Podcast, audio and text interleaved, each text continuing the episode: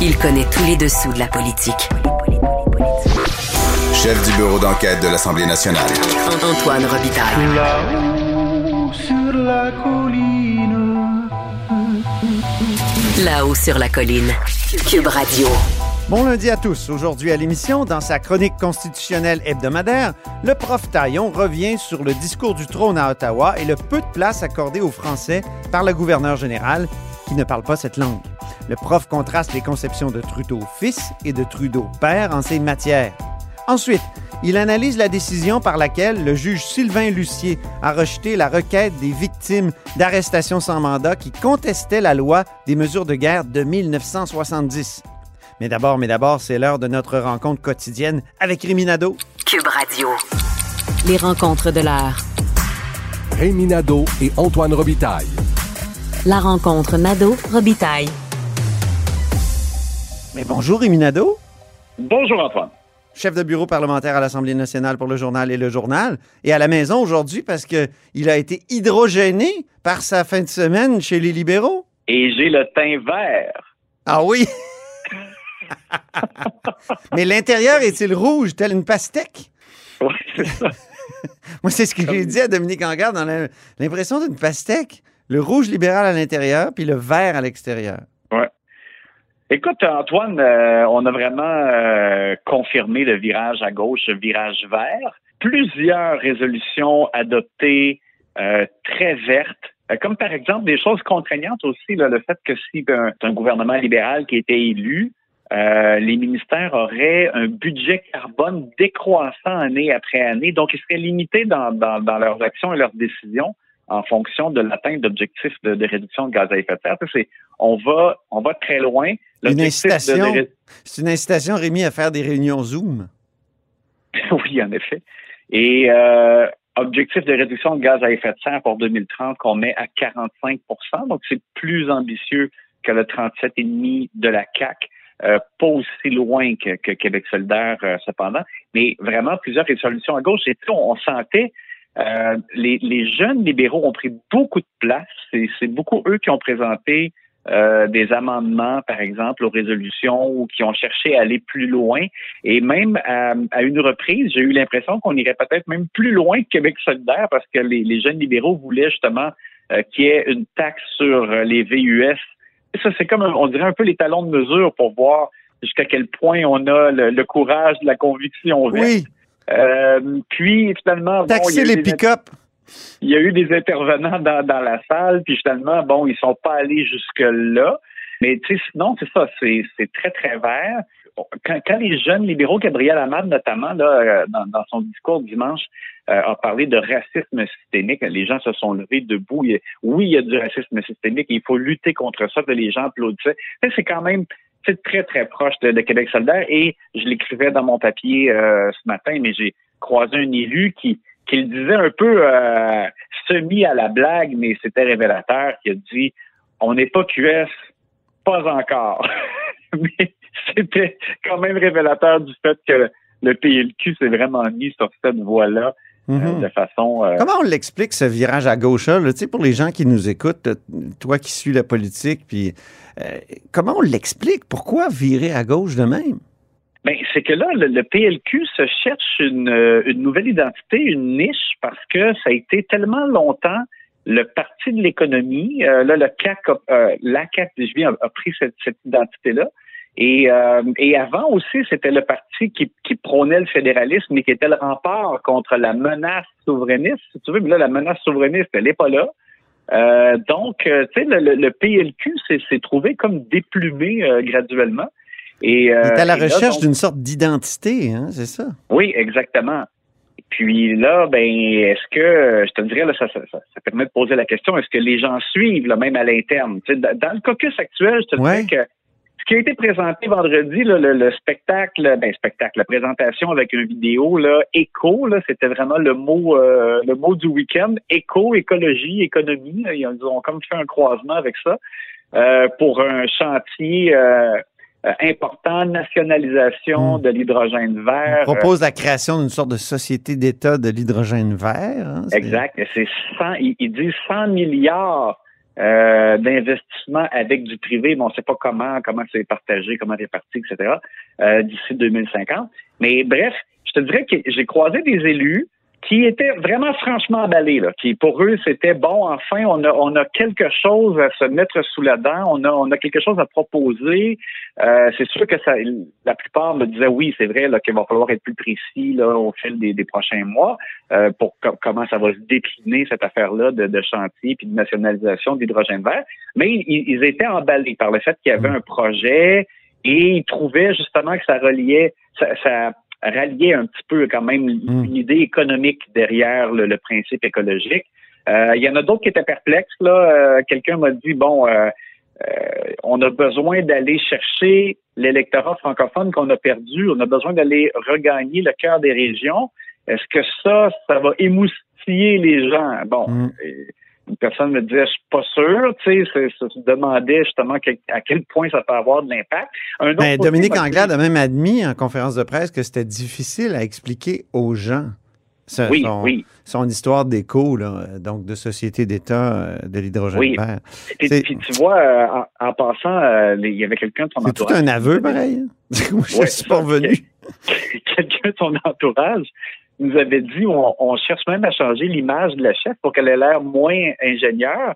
C'est sûr que là, euh, euh, si elle se trouve à expliquer euh, des, des, procédés là, de, de fabrication d'hydrogène, euh, ça, ça, risque d'être justement malheureusement son chapeau d'ingénieur qui va qui va être le plus apparent. En tout cas, mais pourquoi ça serait pas bon d'être une femme ingénieure? Moi, je comprends pas cette, cette idée-là. Ça passe peut-être dans les focus groups, je sais pas, mais. Oui, exactement, comme si euh, comme si c'est ça, ça, ça avait l'air justement d'une personne pas euh, près des préoccupations des gens parce que c'est une ingénieure, je sais pas.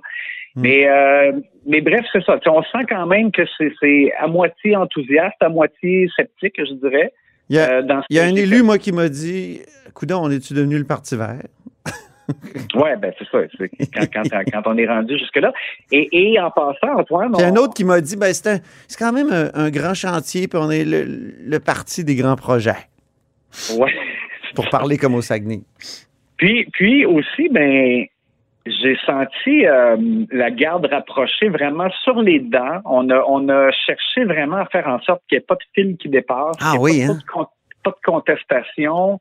Euh, donc, quand les journalistes ou des chroniqueurs, par exemple, comme moi, là, dans les corridors, parlaient à des élus, euh, je te dis qu'il y en a qui n'avaient pas le. C'est pas tous qui avaient la même liberté. Il y en a la, la whip euh, du parti, on dirait. la whip fouettait. De, oui, surveillait de près ce qui se passait, avait l'air de vouloir garder le contrôle de ce qui est dit. C'est Philomena Roti-Roti, ça. Oui, exact. Et, même, je te dirais, parce que je l'ai vu, là, euh, pendant le, le, le, le, congrès dimanche matin, quand les jeunes ont parlé justement de, de, du conseil d'administration qui gérerait la santé, parce que ça aussi, c'est tout qu'un qu'un virage. Ce serait plus le gouvernement là, qui, qui, déciderait des orientations en santé. Là. Ça serait comme une, une, une, entité indépendante avec un conseil d'administration sur lequel il y aurait des, des utilisateurs du réseau, des travailleurs et des gestionnaires euh, à part égale. Euh, euh, je, faisais des blagues là-bas en disant c'est comme une assemblée constituante, là, mais, euh, mais bref, j'ai vu. Mais ça, ça avait été proposé par la commission Claire, une agence de la santé pour dépolitiser la santé. Donc, ça fait 20, 25 ans que ça se discute. Même Philippe Couillard avait parlé de ça.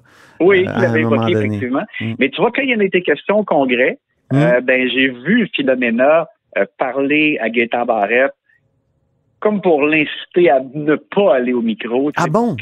OK. Oui, oui, euh, exactement.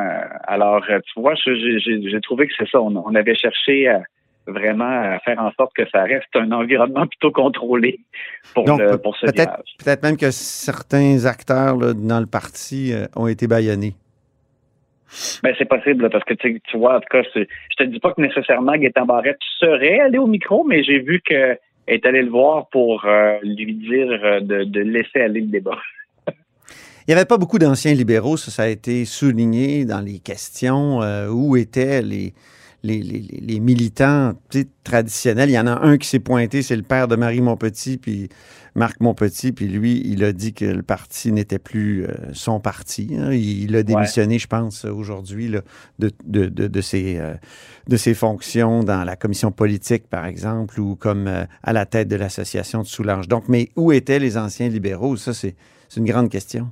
Ben, c'est la question que je me suis posée parce que, tu sais, on pouvait les compter sur les doigts d'une seule main là, sur l'ensemble du week-end. Puis, tu sais, quand on parle d'anciens libéraux, je ne vais pas nécessairement dire vieille garde, là, dans le sens que, tu sais, on pense souvent, par exemple, à Jean-Marc Fournier, euh, tu sais, un, libéral pur jus. Bon, il n'était pas là, mais mais tu sais, au-delà de ça, je dis, moi, je, pense aussi euh, à des gens qui, euh, qui sont aussi pas vieux en âge, comme par exemple où était Sébastien Proux, où était Stéphane Billette, où était Véronique Tremblay, je sais pas où était euh, ben sa mamade, où était Robert Poetti, où on, on, pourrait... Euh, Ronald Poupard était là, Rémi?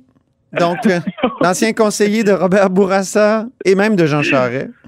Oui, lui, il a, il a vraiment comme complètement donné sa bénédiction à ce virage-là. Il pense que c'est là qu'il faut aller.